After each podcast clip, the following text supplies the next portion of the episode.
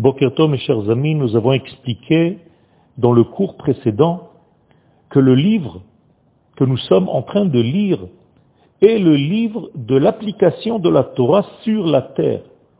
Tous les enseignements d'Akadosh Baruch touchent à la terre elle-même, tout simplement parce que Dieu n'est pas le Dieu du ciel seulement, il est le Dieu du ciel et de la terre. Elohea Shamaim ve Elohea Haaretz. Ceci prouve, comme nous l'avons expliqué, que le peuple d'Israël croit fermement à la possibilité de réparer le monde, de compléter le monde, qu'Akadosh Baruch nous a laissé volontairement pour compléter. Nous ne nous sauvons pas de notre responsabilité face à la matière. La Torah n'est pas seulement un esprit, la Torah est une force métaphysique qui est liée au physique et qui peut arranger, compléter et magnifier le monde de la matière. Nous sommes là pour trouver des solutions à toutes les difficultés de la vie, de la société, de l'économie, de la sécurité, alors que la plupart des religions, si ce n'est que toutes les religions, se sauvent, littéralement, fuient le monde de la matière pour atteindre des degrés d'esprit. Et en cela, elle continue, elle perpétue la souffrance humaine. Eh bien, le peuple d'Israël et la Torah d'Israël vient sanctifier le nom de Dieu, c'est-à-dire la réalisation dans la matière. Nous allons sanctifier ton nom ici-bas comme on sanctifie ton nom dans les cieux les plus élevés. C'est pourquoi, au même moment que nous sommes dans cette forme de lien avec l'infini, eh bien, nous acquérons d'autant plus un amour de notre nation. Dans le peuple d'Israël, c'est une seule et même chose.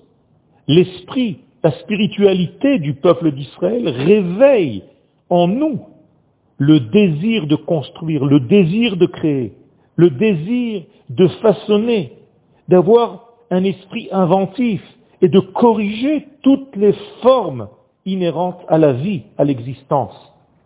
Les rois David et Salomon, qui étaient les rois d'Israël, étant donné qu'ils étaient puissants, eh bien, c'est leur puissance qui les rendait réellement actifs dans le monde de la matière, pas n'importe comment, pour réaliser, concrétiser leur royaume, qui est en réalité le royaume de Dieu, qui passe par le royaume d'Israël.